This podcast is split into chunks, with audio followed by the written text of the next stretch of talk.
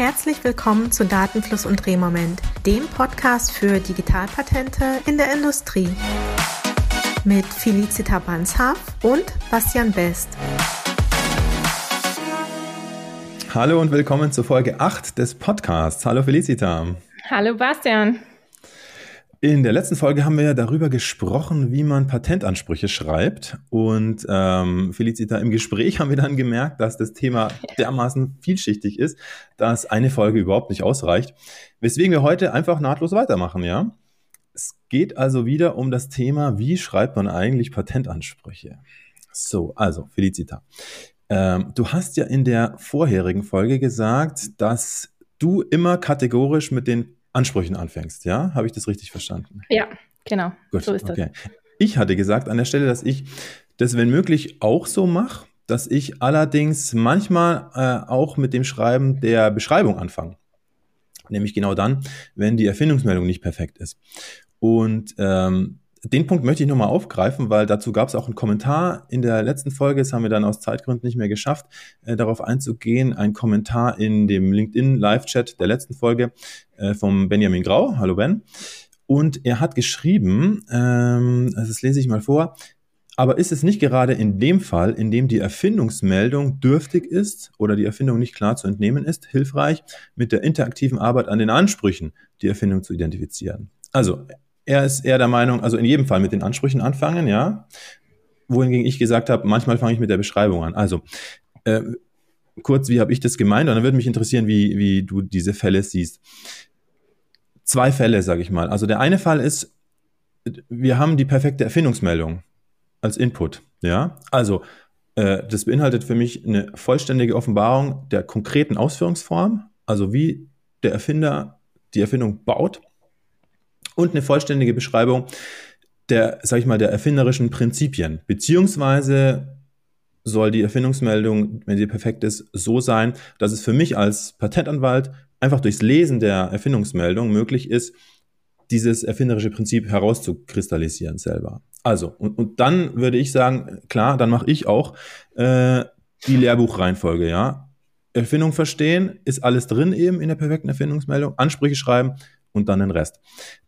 Der andere Fall, dürftige Erfindungsmeldung, das war so mein, mein Punkt, den ich machen wollte, den ich vielleicht nicht klar rausgebracht habe letztes Mal. Äh, angenommen, wir kriegen drei PowerPoint-Slides, ja, und ich denke, da ist eigentlich die Aufgabe eine ganz andere. Da fängt man ja nicht an, die Patentanmeldung zu schreiben, sondern hier ist eigentlich erstmal die erste Aufgabe, äh, eine Erfindungsmeldung zu erarbeiten, zusammen mit dem Erfinder, bevor man dann darauf basierend die Patentanmeldung schreiben kann und die dann wieder, wie ich es gerade geschildert habe. Also, darum ging es mir im Wesentlichen. Das ist für mich ein ganz, ganz anderer Fall. Und das ist für mich natürlich so graduell. Also, wenn die Erfindungsmeldung eben nur drei PowerPoint-Slides hat und ich überhaupt nicht verstehe, um was geht's denn jetzt, was ist jetzt wirklich der Kern, ähm, dann fange ich nicht mit den Ansprüchen an, weil dann könnte ich nur einen Anspruch schreiben, der entweder äh, on its face nicht neu ist oder halt völlig aufgabenhaft einfach den, den Wunsch, den, den Benefit äh, enthält, der da in den PowerPoint-Slides natürlich drin ist, aber kein Lösungsmerkmal. Und dann fange ich, jetzt komme ich zum Schluss, eben mit der, ja, mit so einer Art Beschreibung an. Also ich, ich nehme das Material und versuche das dann äh, eben weiter auszuarbeiten, mache vielleicht ein paar Figuren dazu und an dem Material arbeite ich dann mit den Erfindern, um quasi die Erfindungsmeldung zu erstellen. Und dabei entstehen dann quasi schon Teile, der Figurenbeschreibung und, und der detaillierten Beschreibung der Patentanmeldung. So hatte ich das gemeint. Ah, okay. Ich verstehe. Wie machst du das? Ähm, ja, im Prinzip dieses Erfindung verstehen, was du vorhin gesagt hast, bevor man die Ansprüche schreibt, das ist für mich dieser Block. Aber ich mache da jetzt nicht irgendwie eine Figurenbeschreibung. Also ich sitze dann schon auch da, ich mal dann. Entweder nehme ich meine Mindmaps, wie ich es letztes mhm. Mal auch schon gesagt habe, dass ich meine Merkmale schiebe und einfach mal so brainstorm-mäßig aufschreibe und irgendwie visualisiere. Also ich fange dann wirklich an, auch zu visualisieren.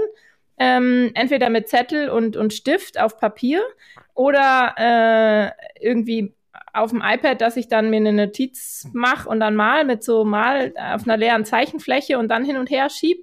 Ähm, ich fange da auch, wie du sagst, Figuren, aber nicht wirkliche Figuren, die man für die Anmeldung nachher verwenden kann, sondern ich fange dann an, in meinen kryptischen Gedanken mit Abkürzungen, wie ich was meine und so weiter für mich, um im Kopf klar zu werden, das niederzu zu skizzieren und ähm, dann auch für mich zu sortieren. Und dann fange ich an, so ja, im Prinzip Skizzen zu malen, Bildchen zu malen ähm, und daneben dann Merkmale raus zu extrahieren, Notizen zu machen, ob das Merkmal da und da rein, Unteranspruch, Hauptanspruch, relevant, nicht relevant, was fehlt mir an Info, ich brauche eine Definition und dann iteriere ich mich so Stück für Stück weiter an die Ansprüche quasi ran und dann überlege ich mir teilweise auch, wie ich den Aufbau der Figuren vielleicht geschickt wählen könnte, um die Story zu erzählen. Also im Prinzip ist das wie so eine eine Gliederung für die Story. Wir müssen ja nichts anderes machen als Storytelling.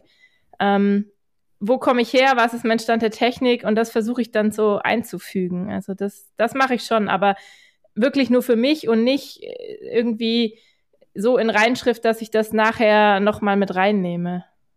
Hm. Den Punkt mit den Figuren finde ich interessant. Ich glaube, das unterscheidet uns aufgrund der Technikgebiete auch. Also du brauchst natürlich am Ende des Tages irgendwie technische Zeichnungen, oder? Von den Bauteilen. Und ist klar, dass du dir die nicht aus den Fingern saugst äh, auf Basis der PowerPoint-Slides. Ja, ja, meistens deswegen. Hab ich die. Meistens habe ja. ich die, ja.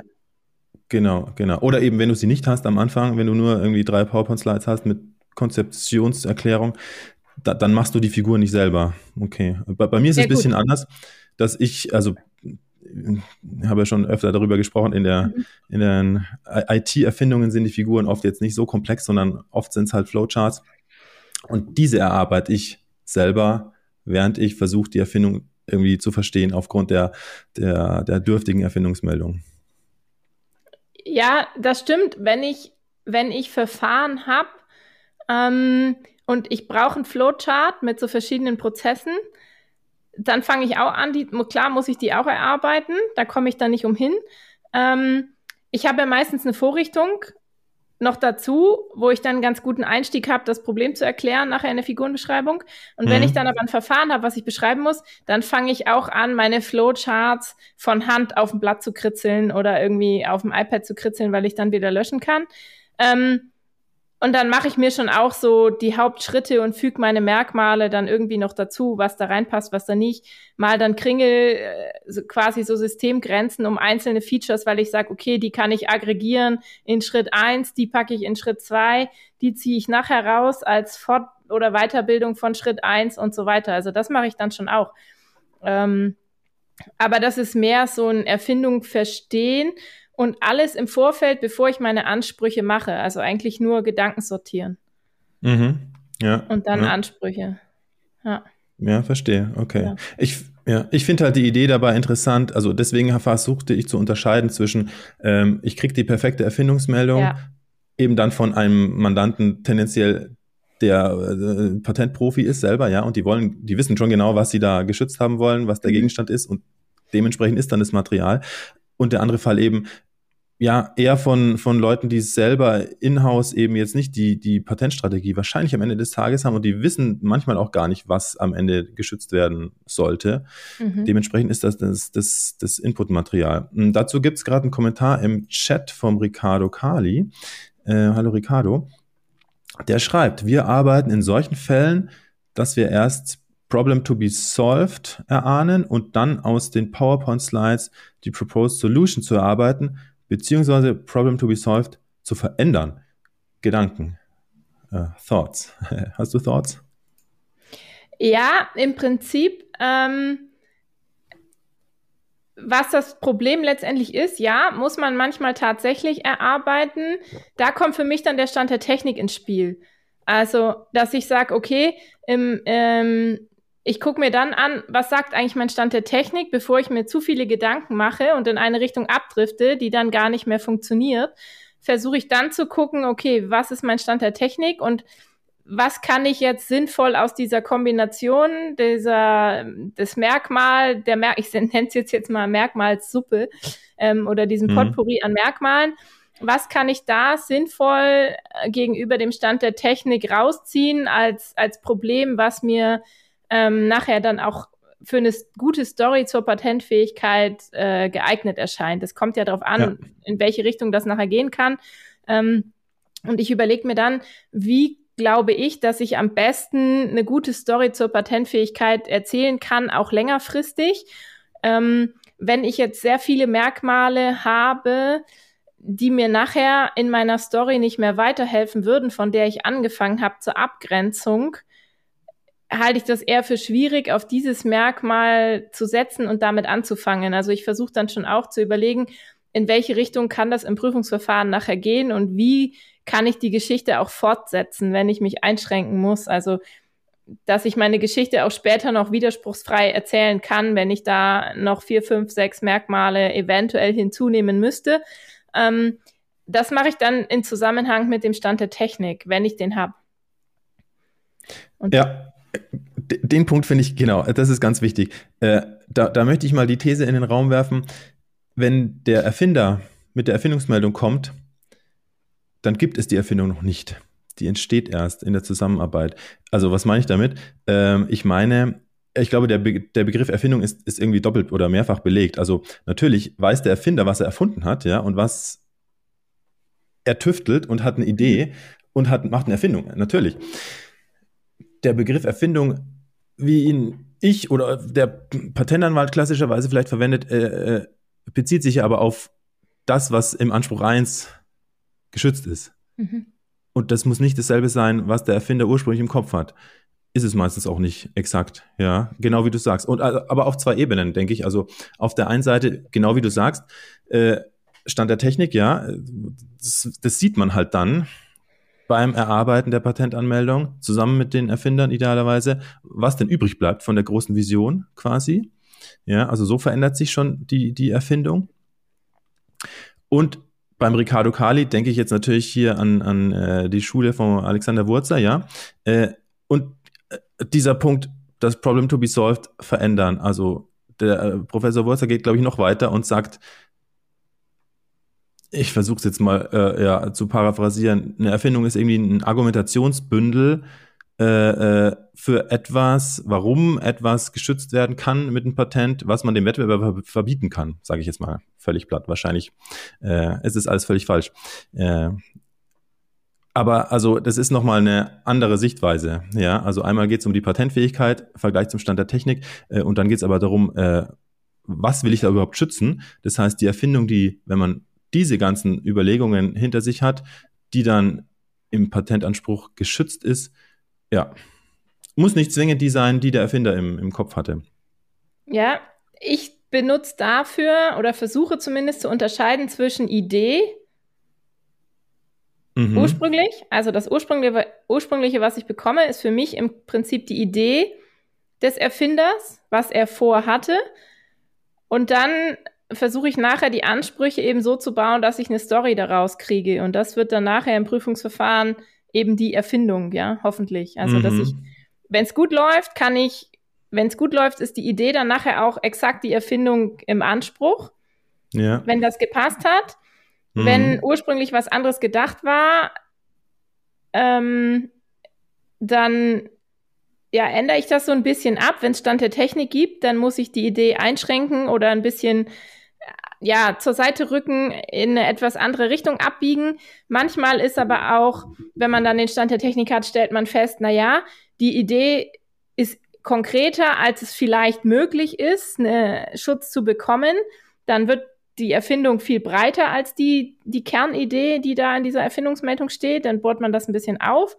Ähm, ja, ich glaube schon, dass es dieses Anpassen und Verändern von dem zu lösenden Problem widerspiegelt, was der Ricardo gemeint hat. Mhm. Also das spielt immer mit rein ähm, in diesem ganzen Prozess, alle Informationen, die man hat, zu sortieren und in die Story zu packen, die man eben erzählen will, um da erfolgreich zu sein. Ja, Oder mit der man ja. meint, dass man erfolgreich ist. Ja, genau. Ich glaube, wir schweifen ein bisschen ab vom eigentlichen Thema. Der Ricardo schreibt dazu noch, äh, äh trotzdem interessant. Ähm, Erfinder gibt es nicht als Job. Es gibt Designer und Ingenieure und die denken nicht in einer Erfindung, sondern in einer kompletten Lösung für den Kundennutzen. Wie geht ihr in der Prosecution damit um? Ich glaube, ich würde vorschlagen, das nehmen wir mit. Das ist eigentlich ein ganz eigenes Thema. Also aus ja. meiner Sicht geht es da wirklich, eigentlich sind es vielleicht sogar zwei Themen. Invention Mining, ja, also wie erzeugt man wirklich jetzt Erfindungsmeldungen zusammen mit den Erfindern? Wie kriegt man alles raus, was man braucht. Und das andere ist dann wirklich hier Anmeldestrategie. Also ja, wie gießt man das, was das Material ist, die Erfinder liefern oder eben die hier Ingenieure und Designer, äh, in etwas, was aus der Business-Perspektive für das Unternehmen dann äh, wirtschaftlich sinnvoll ist. Das ist nochmal ein ganz anderes Thema. Mhm. Ich würde sagen, das nehmen wir vielleicht mit. Ja. Ja, das machen wir. Und dann aber auch mit Idee. Ich glaube, mit dem Begriff Idee kommen ja. wir da super weit. Genau, das ist mein Punkt. Erfindung ist einfach irgendwie ein überladener Begriff, sagt man in der Informatik. Ja. ja der hat so viele Bedeutungen, die ganz, ganz ja. verschiedene Sachen äh, bedeuten. Also, äh, bleiben wir beim Thema. Wir sprechen darüber, wie schreibt man Patentansprüche.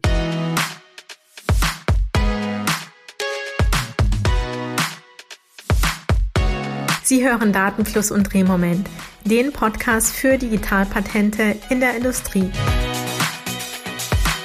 Ihre Hosts sind Felicita Banshaf, Patentanwältin und Maschinenbauerin aus Stuttgart und Bastian Best, Patentanwalt und Informatiker aus München.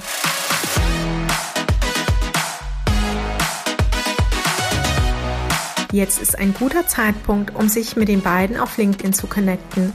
So verpassen Sie nämlich keine neue Folge mehr. Außerdem freuen wir uns über Feedback, Anregungen und Fragen per Direktnachricht oder in den Kommentaren. Und jetzt geht's direkt weiter mit der Folge. Und ich würde gern nochmal an einen anderen Punkt anknüpfen äh, aus unserer äh, vorherigen Folge. Da hast du, Felicita, über den Aufbau vom Anspruch 1 mhm. gesprochen. War für mich sehr interessant. Äh, du hast davon gesprochen, korrigiere mich, wenn, wenn ich es äh, falsch verstanden habe, dass du in der Einleitung erstmal die einzelnen Bauteile einführst, ja, also so die, die strukturellen äh, äh, Merkmale, die Komponenten, und in dem zweiten Schritt dann äh, die Beziehungen zwischen den Bauteilen mhm. definierst. Also stelle ich mir eben so vor, ich habe dabei verstanden Struktur und Funktion, ja. Also mhm. erstmal quasi die Bauteile listen, so die, die Inhaltsliste. Und dann funktionale Merkmale, wie die miteinander äh, äh, zusammenwirken, ja. Und da meine Frage, wie spielt das jetzt mit dem Abstraktionsgrad des Anspruchs zusammen? Darüber hatten wir auch gesprochen. Äh, äh Kann es nicht sein, dass der Anspruch dann vielleicht tendenziell zu konkret wird? wenn du mit, also mit so einer vollständigen Shoppingliste der Bauteile anfängst, ja, äh, vielleicht dann später rausstreichst, weiß ich nicht, das wäre auch eine Frage, die unnötigen Bauteile später raus, rausstreichst, aber wenn man die erstmal hat und dann erweitert, ist es dann nicht so, dass man vielleicht am Schluss mit einem Anspruch endet, der, der tendenziell dann zu konkret ist. Ich glaube, es kommt darauf an, was du unter Bauteil verstehst und wie du wie man die dann letztendlich definiert. Also ich mache das dann schon relativ allgemein, dass ich dann sage, ich habe zum Beispiel eine Einrichtung, die dies und das kann, Punkt. Und ich sage nicht, was die ist und habe in der Beschreibung dann eine Definition, die sagt, kann dies sein, kann das sein, kann jenes sein und werde nachher immer mhm. konkreter. Also ich habe quasi nur eine, eine Funktionsgruppe. Ich sage jetzt nicht, ich brauche jetzt unbedingt ein Befestigungsmittel und äh, das ist ein Nagel, sondern ich sage dann ganz allgemein irgendeine Einrichtung zum Befestigen und das kann alles sein. Ich führe nur was Strukturelles ein, um einmal zu wissen, was ich brauche, meine zwingenden Merkmale und meine ähm, Must-Haves, weil meine Erfahrung ist, wenn man das so ein bisschen dogmatisch trennt, was gibt es? Vielleicht auch, wenn ich das Bauteil einführe, mit einer kurzen Funktion von diesem Bauteil selbst und dann später die Beziehungen zwischen den Bauteilen, dann kann man recht gut aus meiner Erfahrung den Prüfer abholen. Mhm. Das ist aus meiner Sicht ein recht logischer Aufbau und ich weiß dann immer ganz gut, wo ich bin. Und ich finde es schwierig, es auch ehrlich gesagt anders zu sortieren, weil wenn ich wenn ich anfange, ein Bauteil einzuführen und es wirkt mit einem oder eine Funkt, ein, ein strukturelles Merkmal und es wirkt mit einem anderen zusammen, dann kann ich dieses Zusammenwirken ja nicht bei dem ersten Bauteil, was ich einführe, beschreiben, weil das zweite wurde ja noch gar nicht erklärt oder es ist noch gar nicht da. Es würde quasi da schon vom Himmel fallen. Hm. Und spätestens, wenn ich jetzt halt nur ein Bauteil habe und ich habe ein zweites, das zusammenwirkt, kann ich die beim zweiten Bauteil miteinander verbinden und da könnte ich dann die Funktion erklären. Aber spätestens in dem Moment, wo ich mehrere Bauteile habe, die dazukommen, wird es kompliziert. Wenn ich, angenommen, ich habe drei, vier, fünf Bauteile, meinetwegen nehmen wir mal fünf, ähm, und die fünf Bauteile wirken zusammen, alle fünf miteinander, dann kann ich beim fünften Bauteil den Zusammenhang zwischen allen Bauteilen herstellen. Hm. Habe ich jetzt aber noch den Fall, dass die Bauteile eins und drei separat zusammenwirken und ich fange an, nach Bauteil drei die zusammen die Funktion von Bauteil eins bis drei zu erklären. Und wenn Bauteil fünf kommt, nochmal zusätzlich das Zusammenwirken von eins bis fünf und dann wirken noch vier und fünf zusammen, dann wird's total chaotisch, wann ich das jeweils systematisch beschreibe. Und mhm. Da bin ich dazu übergegangen zu sagen, okay, ich nenne einmal alle Bauteile eins bis fünf, okay, die habe ich jetzt. Dann mache ich mein erstes, wobei Bauteil eins und zwei zusammen wirken wie folgt, wobei Bauteil drei und vier zusammen wirken wie folgt, wobei Bauteil und so weiter. Und dann kann ich das ganz logisch runterschreiben. Und ich finde, das sorgt für ich nenne es mal, aufgeräumte Gedanken. Mhm. Ähm, und ich glaube, es ist recht vorteilhaft im Hinblick auf die Klarheit. Ja, ja, ja, verstehe ich, verstehe ich. Klingt total nachvollziehbar für mich, ja. Ja, okay. Ja. Bei, bei meinen Patentansprüchen, die ich üblicherweise so schreibe, wo es eben um, um Digitales und IT geht und letztendlich oft eben um Algorithmen, ja, also oder eine, eine, ein dynamischer, ein, ein neuer Ablauf, eine, das, der das dynamische Verhalten von einem Computersystem äh, widerspiegelt. Ähm, da, ich habe ja oft gar keine Struktur. Oder die Struktur ist halt trivial, ja. Also ich habe eigentlich nur Funktion. Deswegen habe ich da, das fand ich so interessant bei dir. Bei dir geht es natürlich darum, du hast immer fünf Bauteile oder so und dann gibt es da komplexe Wirkzusammenhänge. Bei mir ist es oft so, dass ähm, ja die, die Baugruppen, die, die, die Struktur ist einfach ein Computer oder ein Computernetzwerk und das interessiert nicht weiter. Also ja, und die, die Innovation ist wirklich rein in, in der Funktion, was da passiert, was der Code quasi macht letztendlich. Und da ist es aber auch so bei mir, dass, wobei ich sag mal auch zwei Fälle vielleicht zu unterscheiden. Also im einen Fall mh, hm, für Digitalerfindungen mit einer ganz klaren Kernidee. Und die gibt's. Also sind Fälle, wo jetzt der Algorithmus an sich, der Ablauf gar nicht so kompliziert ist, sondern man hat halt eine griffige Kernidee an einer bestimmten Stelle, wo etwas passiert, das eben anders ist, äh, als was es schon gibt. Und dann mache ich den Aufbau des Anspruchs glaube ich, ganz ähnlich wie du, äh, äh, aber eben ohne Struktur. Aber dennoch mache ich so, dass ich zuerst, sage ich mal, den, den Kontext aufspanne, aber eben nicht durch strukturelle Merkmale, weil die brauche ich nicht, sondern durch die notwendigen Verfahrensschritte, was da halt stattfinden muss. Die sind aber gar nicht so spannend, sondern, und dann mache ich ein Merkmal, wobei, und dann kommt ein funktionales Merkmal, äh, äh das dann eben den Erfindungskern widerspiegelt und dann auch irgendwie die Beziehung herstellt zwischen den Verfahrensschritten wahrscheinlich. Anders mache ich es bei, bei sehr komplexen algorithmischen Erfindungen, also wenn der, der Ablauf total kompliziert ist, ja. Also mhm. wenn ich einen Flowchart habe mit ganz vielen Verästelungen, Schleifen und, und noch und nöcher, dann mache ich nämlich beim Entwerfen des Anspruchs 1 oft einen erstmal einen konkreten, äh, eine konkrete Version, also wirklich den Algorithmus im Anspruch 1 mit allen Schritten. Und dann, dann versuche ich zu verallgemeinern, einfach um es mal da zu haben, ah, okay. um den Ablauf einmal irgendwie abgebildet zu haben. Und dann fange ich an zu verallgemeinern, indem ich halt entweder äh, Schritte streiche und dann in Unteransprüche verschiebe oder eine Gruppe von Schritten verallgemeinere zu, einem, zu, einer, zu einer übergeordneten Phase dann, sage ich mal, im, im Anspruch, ja.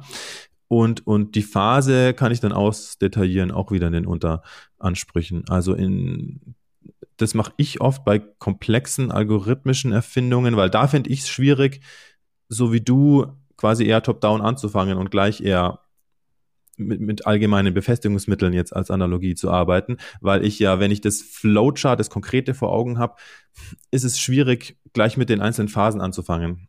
Schwierig zu, zu erklären, aber. Ja. ja. Ich weiß, was du meinst. Das ist quasi so, wie wenn du in eine Schleife abbiegst oder in eine If-Then und wenn du dann in dem If bist, dass du sagst, okay, du machst jetzt mal einen Prüfschritt und prüfst die Bedingung und mhm. dann hast du Bedingungen 1 bis 5 und die detaillierst du dann erstmal aus, bevor du den allgemeinen Prüfschritt quasi einführst, mhm. oder? Genau, ja. Ja. Bei Verfahrenserfindungen finde ich, stimmt das. Da ist es gut, wenn man einmal den kompletten Durchlauf hat und am besten mehrere Ausführungsbeispiele mal nebeneinander hinzeichnet. Das mache ich zum Beispiel mhm. auch. Ich mache dann mehrere Flowcharts und versuche die gleichen Schritte auf einer Höhe parallel aufzuzeichnen, um dann zu sehen, wo die Unterschiede sind, mhm. welche ich dann zusammenpacken kann bei Verfahren. Mhm. Da mache ich das auch, dass ich dann teilweise wieder hochgehe und, und verallgemeiner.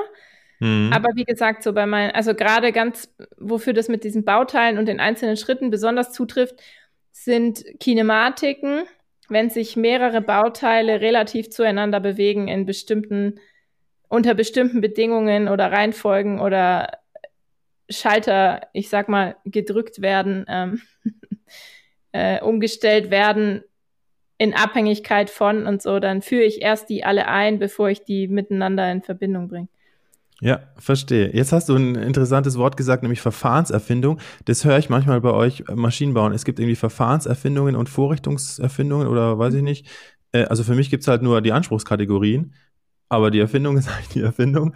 Deswegen, das wäre auch meine Frage. Äh, wie kommst du zu den, zur Auswahl der Anspruchskategorien oder, oder also gibt es für dich verschiedene Arten von, von Erfindungen generell, Vorrichtung, Verfahren, wie auch immer? Und wie ist dein Denkprozess dafür, wie wählst du den Anspruch 1 aus und eben dann die nebengeordneten Ansprüche? Ähm, es ist so, dass ich manchmal, also es kommt jetzt drauf an, was quasi der Kern der Erfindung ist. Also ist der Kern jetzt eher ein neues Bauteil, also in einer Sensorvorrichtung beispielsweise, habe ich jetzt einen anderen Aufbau von dem Sensor, der mir ein besseres Ergebnis liefert. Also zum Beispiel ähm, verwende ich jetzt ein anderes Material äh, für eine Komponente in diesem Sensor, welche bessere Eigenschaften hat, beispielsweise aufgrund anderer Elastizitäten, Steifigkeiten, längerer Lebensdauer, bessere UV-Beständigkeit, whatever, dann ist es für mich eher ein strukturelles Merkmal und eher ein Vorrichtungsanspruch, weil eine Komponente in diesem Sensor tatsächlich einfach strukturell anders ausgebildet ist. Mhm. Dann ist mein Hauptanspruch ähm, ein Vorrichtungsanspruch. Natürlich gehört immer noch ein Verfahren dazu, diesen Sensor irgendwie anzuwenden und ähm, durch diesen strukturellen oder durch dieses besondere strukturelle Merkmal, was der Kernidee zugrunde liegt, habe ich vielleicht einen Vorteil in der Anwendung des Sensors, weil ich ein Verfahren dadurch verändern kann, wie ich diesen Sensor betreibe und mir vielleicht einen Rechenschritt spare etc.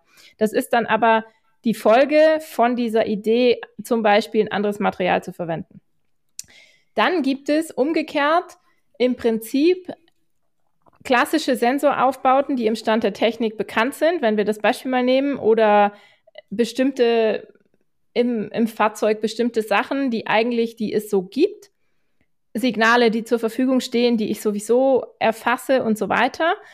Ähm, aber ich werte die zum Beispiel anders aus. Dann ist mein Aufbau, der dem Ganzen zugrunde liegt, wie ich meine ganzen Sensorgrößen erfasse, ähm, im Prinzip bekannt.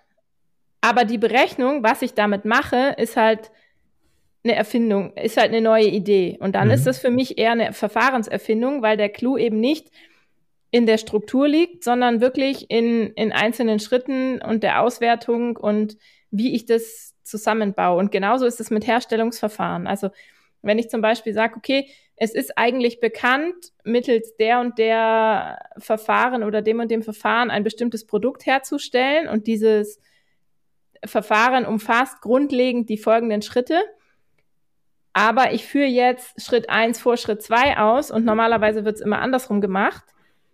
Ähm, dann ist es für mich auch ein Verfahrensanspruch und nicht jetzt ein Vorrichtungsanspruch. Aber natürlich gibt es dann nachher eine Fertigungsanlage, die eben dazu ausgebildet ist, das Verfahren mit der umgekehrten Verfahrensschrittreihenfolge auszuführen. Ja? Der Anspruch kommt dann aber eben weiter unten, wenn mal das Verfahren beschrieben ist.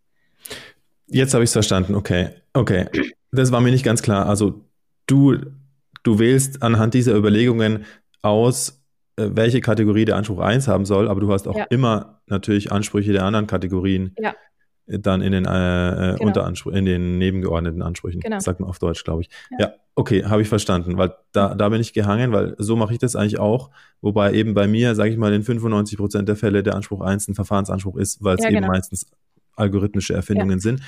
Es gibt aber schon auch die Fälle, wo wo es in der Informatik drauf ankommt, zum Beispiel in so vernetzten Systemen, wo was stattfindet und, und wie jetzt die einzelnen Knoten im Netzwerk verschaltet sind, ja, dann macht es auch schon mal Sinn, mit einem Vorrichtungsanspruch anzufangen. Aber die sind zumindest bei mir eher selten, ja. ja. Okay. Ja, das ist dann, das meinte ich dann auch mit, mit Verfahrenserfindung oder Vorrichtungserfindung. Also liegt der Kern eher okay in, in der Vorrichtung als solche, in dem Bauteil, in der Anordnung, Material, wie auch immer? Oder liegt der, der Kern eher wirklich in, in dem Verfahren selber, also Verfahrensreihenfolge der Verfahrensschritte, ähm, besondere Berechnung in einem Verfahrensschritt? Was ist eben der Unterschied? Mache ich, mache ich verfahrenstechnisch was anders mit einer bekannten Vorrichtung im Wesentlichen? Beziehungsweise kann ich das mit vielen bekannten Vorrichtungen machen und der Clou oder ich, das gute Ergebnis kommt durch, durch eine andere Reihenfolge und so weiter. Oder ähm, brauche ich halt wirklich was an der Struktur? Muss ich da was ändern? Ja, verstehe. Ähm, ich würde vorschlagen, jetzt machen wir noch drei kurze Themen. Kurz und knackig. Äh, erste Frage: Einteilig oder zweiteilig draften? Ähm, kommt darauf an, wie immer, die richtige Antwort. Auf was? ähm, wenn ich relativ sicher bin, in welche Richtung meine Story gehen soll, zweiteilig bei Vorrichtungen. Aha. Ähm, wenn ich das Merkmal als ein relativ unabhängiges Merkmal identifizieren kann. Wenn mein Merkmal eher aus oder wenn das die Abgrenzung eher in der Kombination bestimmter anderer Merkmale liegt. Einteilig, weil ich es dann sehr schwierig finde, ein einzelnes rauszuziehen, weil das ist ja irgendwie die Kombination. Mhm. Ähm, bei Verfahrensansprüchen ganz oft äh, einteilig, wenn ich nicht ganz klar einen einzelnen Schritt als den Unterscheidungsschritt identifizieren kann, mhm. sondern wenn mehrere Schritte, also wenn ich mir nicht so ganz sicher bin, gegen was ich mich abgrenze oder wenn der Stand der Technik irgendwie beides zeigt und nur die Kombination nicht klar ist, dann einteilig und dann gucke ich, was passiert. Mhm. Ähm, es gibt auch Fälle, wenn ich mir nicht sicher bin mit dem Stand der Technik, beziehungsweise Stand der Technik habe und vom Gefühl her sage, ich habe ähm, mehrere gleichwertige ich hätte vom Gefühl mehrere Merkmale, die zur Abgrenzung geeignet wären. Ich will mich aber in der Richtung nicht festlegen. Mache ich manchmal auch einen Anspruch sogar bewusst in den Stand der Technik, den Anspruch 1, um zu gucken, ja. für welche Unteransprüche in welche Richtung am meisten Entgegenhaltungen kommen, um dann nachher gezielt in die anderen abzubiegen, aber mhm. nicht die vorwegzunehmen, weil wenn ich mich da irre, dann bin ich ja auf dem falschen Dampfer. Mhm. Da bin ich auch eher einteilig unterwegs. Ähm, ja, wie gesagt, kommt so ein bisschen drauf an, je nachdem, was, was mir vorliegt.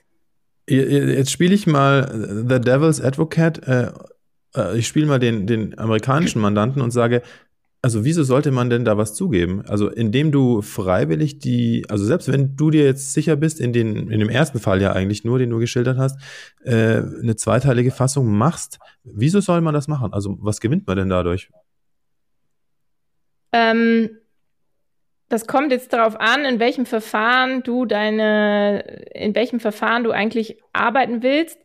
Ähm, ich bin der Meinung, dass es im EP-Verfahren auch teilweise für das Verständnis förderlich ist und manchmal ist der Stand der Technik schon klar, zugeben ist immer schwierig, aber du kannst dadurch psychologisch in eine bestimmte Richtung lenken, was du glaubst, was die Erfindung ist. Und ich glaube, dass da der Prüfer dann auch nachdenkt, warum wird da die Erfindung gesehen.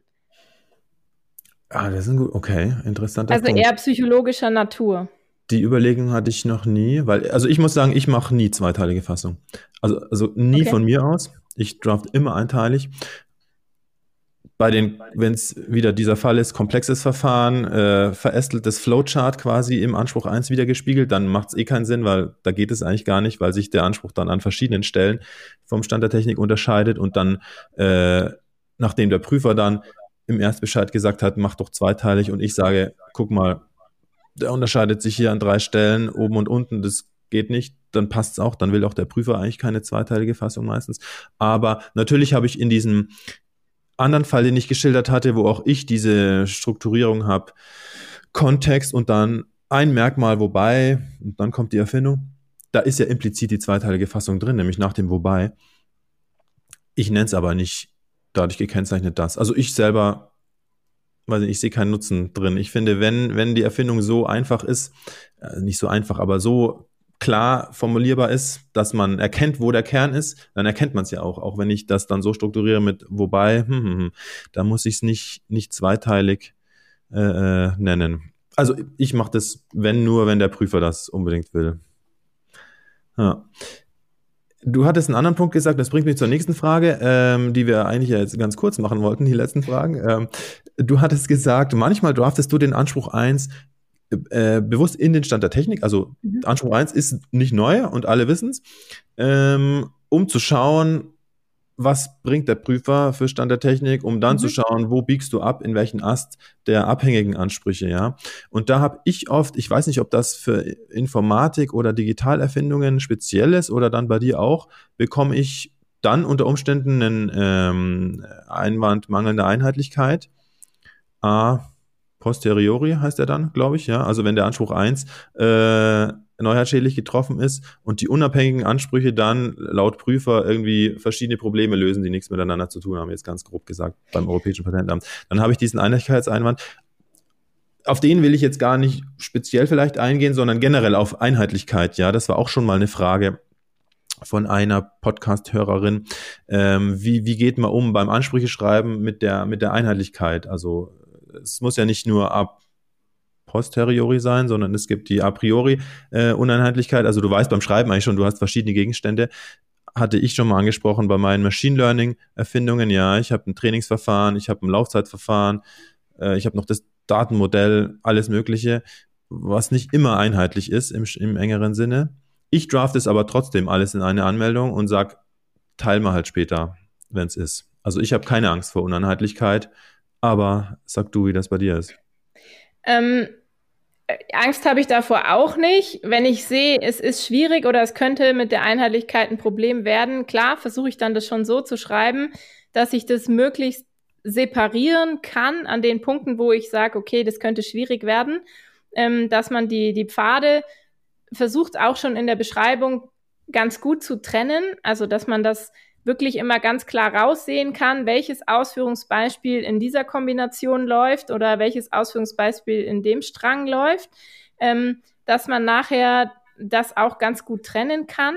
Natürlich gibt es dann immer die Ansprüche, die beide vereinen, oben drüber, dass ich immer alles in allem drin habe. Ähm, ich habe jetzt eher weniger das Problem mit, mit Uneinheitlichkeit oder ich habe auch keine Angst davor. Also man muss glaube ich, ganz gut strukturieren im Kopf, was, welches Ausführungsbeispiel passt in welchen Strang, wo gibt es Probleme, wenn der wegfällt, der Dachanspruch für diesen Strang. Ähm, und wie kann ich das dann weiter verfolgen und wie kann ich dann zur Not noch daraus teilen? Und ich glaube, in dem Moment, wo das relativ klar ist und die Ausführungsbeispiele nicht zu sehr miteinander verwoben sind und man keine Widersprüche hat mit diesen Kombinationen, was wir auch letztes Mal angesprochen hatten, dass diese Ausschlusskriterien, wenn bestimmte Merkmale andere Kombinationen ausschließen, wirklich wichtig sind, dass die erwähnt sind. Das ist, glaube ich, in den Verfahrensansprüchen teilweise noch schwieriger, wenn man in der fünften Verästelung irgendwo unterwegs ist, ähm, dass man da sauber bleibt, vor allen Dingen im Kopf beim Draften und seine Linien immer ganz separat weiter verfolgt. Ja, ähm, ja absolut. Ja, muss man sich, muss man, glaube ich, beim Schreiben gut beachten. Geht, erfordert geordnete Gedanken, sag ich mal. Ja, dass man klar im Kopf bleibt, wie du gerade gesagt hast, genau. Oh, super. Ich glaube, jetzt haben wir das Thema, wie man Patentansprüche schreibt, ganz gut abgearbeitet, oder? Hast du noch äh, Punkte oder ein letzte Worte? Sonst würde ich sagen, haben wir's. Ja, ich, ich bin gespannt, was dann kommt mit deinen Tests, ja. Schauen wir mal. Ja, genau. Ja? Ich komme jetzt nämlich hoffentlich in der nächsten Folge endlich zu meinem aufbauenden Thema. Ja, genau. Jetzt, wo wir wissen, wie, wie äh, wir beide Patentansprüche schreiben. Äh, mein mein Follow-up-Thema ist dann nämlich die Kontrollfragen, die ich durchgehe also quasi die Tests, die ich über den Patentanspruch laufen lasse, wenn ich ihn in der ersten Version gedraftet habe, um dann letztendlich zur optimalen Kombination zu kommen, sage ich mal, aus Neuheit, Schutzbereich und anderen wichtigen Faktoren. Aber würde ich sagen, an der Stelle machen wir Schluss. Das als Vorgeschmack auf die nächste Folge. Ja, in diesem Sinne, wir hoffen, es war wieder hilfreich äh, für Sie und wir sehen uns und hören uns in zwei Wochen wieder. Machen Sie es gut. Vielen Dank fürs Dabeisein. Wenn Ihnen diese Folge weitergeholfen hat, empfehlen Sie den Podcast doch bitte einer Kollegin oder einem Kollegen. Und für mehr Themen wie diese, connecten Sie sich gerne auf LinkedIn mit Felicita Banshaf und Bastian Best. Das war Datenfluss und Drehmoment, der Podcast für Digitalpatente in der Industrie. Bis zum nächsten Mal.